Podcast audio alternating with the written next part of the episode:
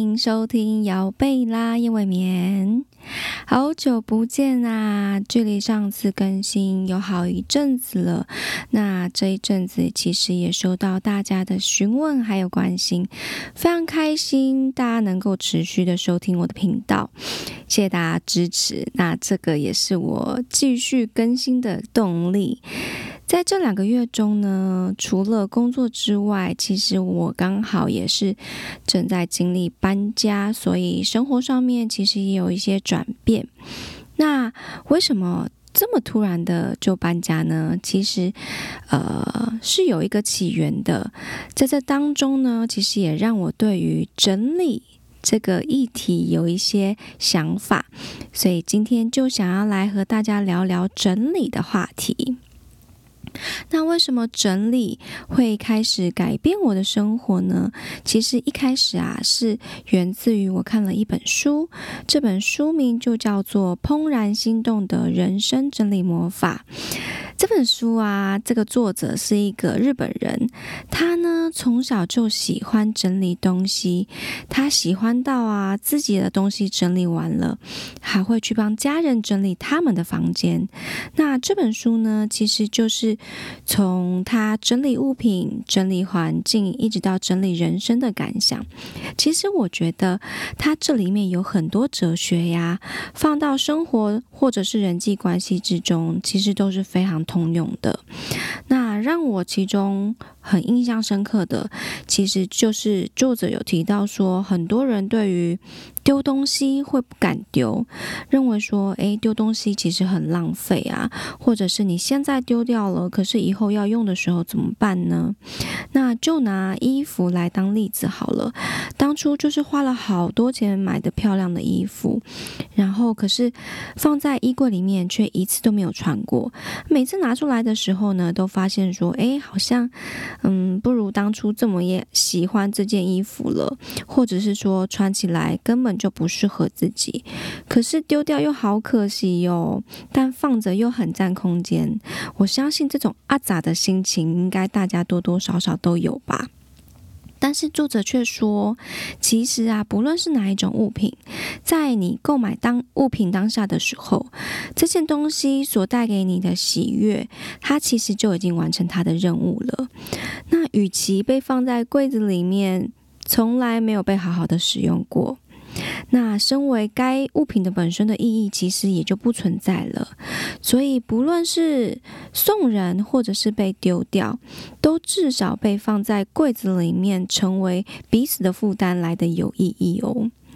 我觉得这样子的角角度其实很特别，会让我去思考说，其实，诶，我看看我身边，我其实拥有非常多的东西是我从来没有使用过的。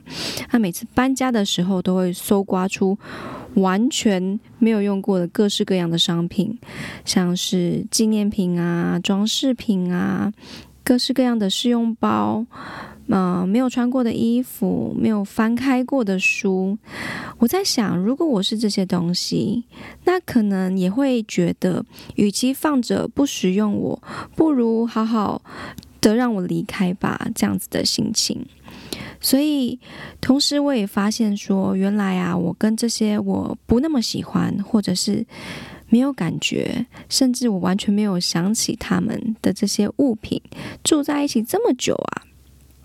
于是呢，我开始着手的整理我的环境。